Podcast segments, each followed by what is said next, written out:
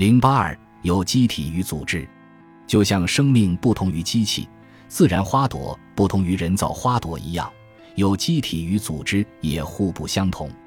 在自然植物中，每个细胞既有自己的生命，同时又和其他细胞相互发挥功能。我们所说的有生命的东西，正是这种自我存在和自我维持的现象。在人造植物中，只有当组装植物者的意志得到落实，相互分离的部分才成为整体的一员。只有当这种意志得到落实，各个部分才会在组织中相互联系起来。每个部分只占据为他安排的位置，并且可以说是只能根据命令离开那个位置。在这个构架中，只能从创造者把它们置入他的创造物，使之具有生命这个意义上说，各部分才是有生命的。也就是说，为他自己而存在。被车夫套在马车上的马是作为马而活着。在这个组织，即马和车的组合中，马有别于马车，就像发动机有别于它所驱动的汽车一样。部分可以用其生命反抗组织，比如马拉着马车跑掉，或者制造人造花朵的薄卷在化学作用下裂碎。人类的组织也没有什么不同。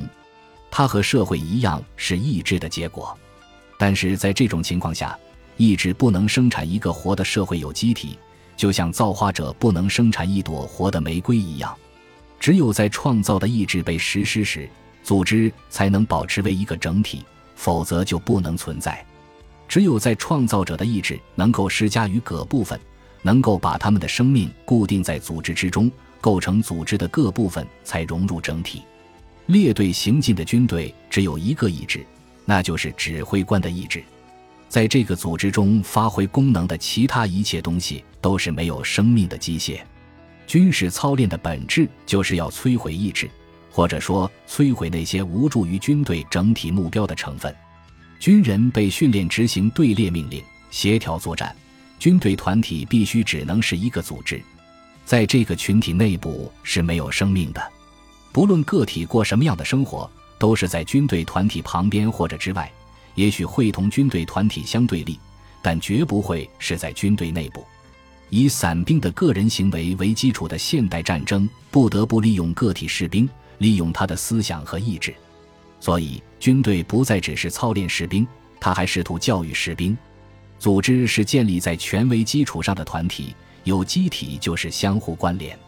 原始的思考者总是认为事物是从外部组织起来的，从不认为它是自己有机的成长起来的。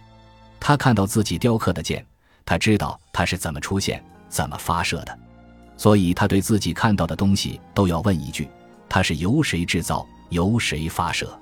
他探求每种生命形式的创造，每种自然变化的始作俑者。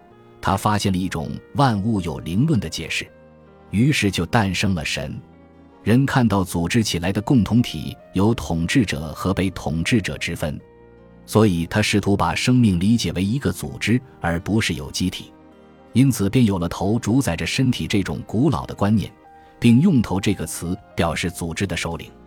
科学认识到了有机体的性质，彻底消除了组织这个概念的排他性，从而取得了重大进展。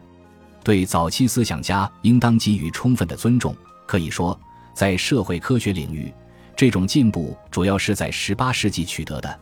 古典政治经济学及其直接先驱在其中发挥了主要作用。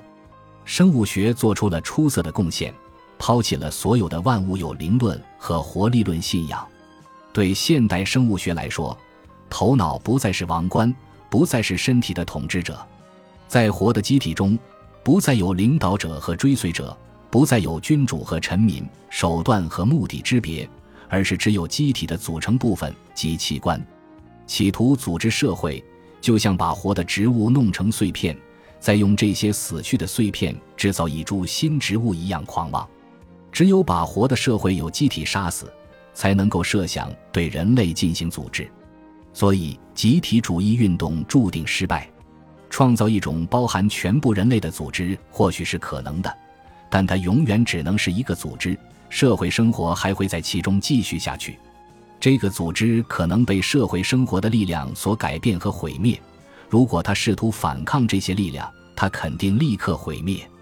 要想使集体主义成为事实，首先必须消灭一切社会生活，然后建立起集体主义国家。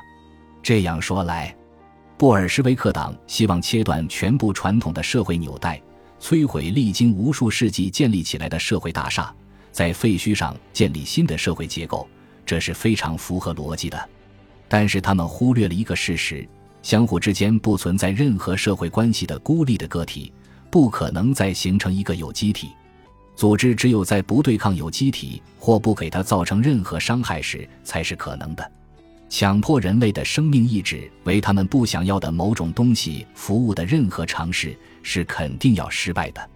一个组织，除非是以被组织起来的人的意志为基础，并且服务于他们的目的，否则是不会繁荣兴旺的。